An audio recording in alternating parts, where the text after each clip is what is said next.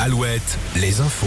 L'info et la météo à la mi-journée tout de suite avec euh, Corentin Mathias. Bonjour Corentin. Bonjour Clarisse, bonjour à tous. En Loire-Atlantique, une action des motards hier face à la mise en place prochainement d'un contrôle technique pour les motos. Des membres de la Fédération des motards en colère ont pris contact avec 110 centres de contrôle technique du département pour savoir si oui ou non ils vont appliquer ce contrôle technique à partir du 15 avril. Dans les colonnes de presse Océan, le président de la fédération précise que sur les 110 centres contactés, 50 vont se plier à ce contrôle technique, quand 40 vont le refuser. Les 20 autres restent indécis. Une carte interactive devrait permettre prochainement de savoir quels centres proposeront ou non ce contrôle technique. Dans le Morbihan, une enquête ouverte pour enlèvement, séquestration et vol avec violence. Après le dépôt d'une plainte d'une famille d'un lycéen à Lorient, l'élève a été agressé cette semaine alors qu'il rentrait de l'école. Une agression qui a été filmée et diffusée sur les réseaux sociaux.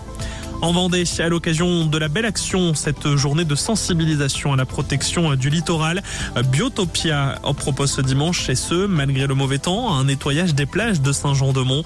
C'est cet après-midi de 14h à 16h.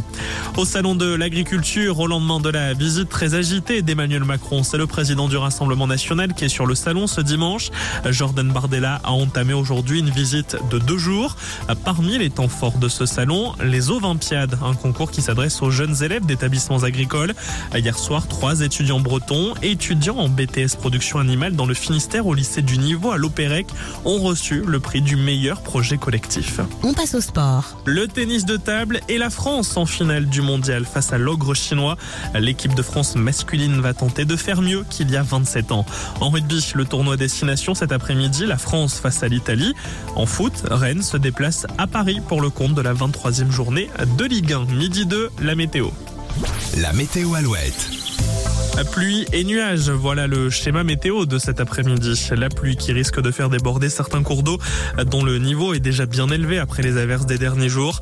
D'ailleurs, le département des Deux-Sèvres est placé en vigilance orange crue car la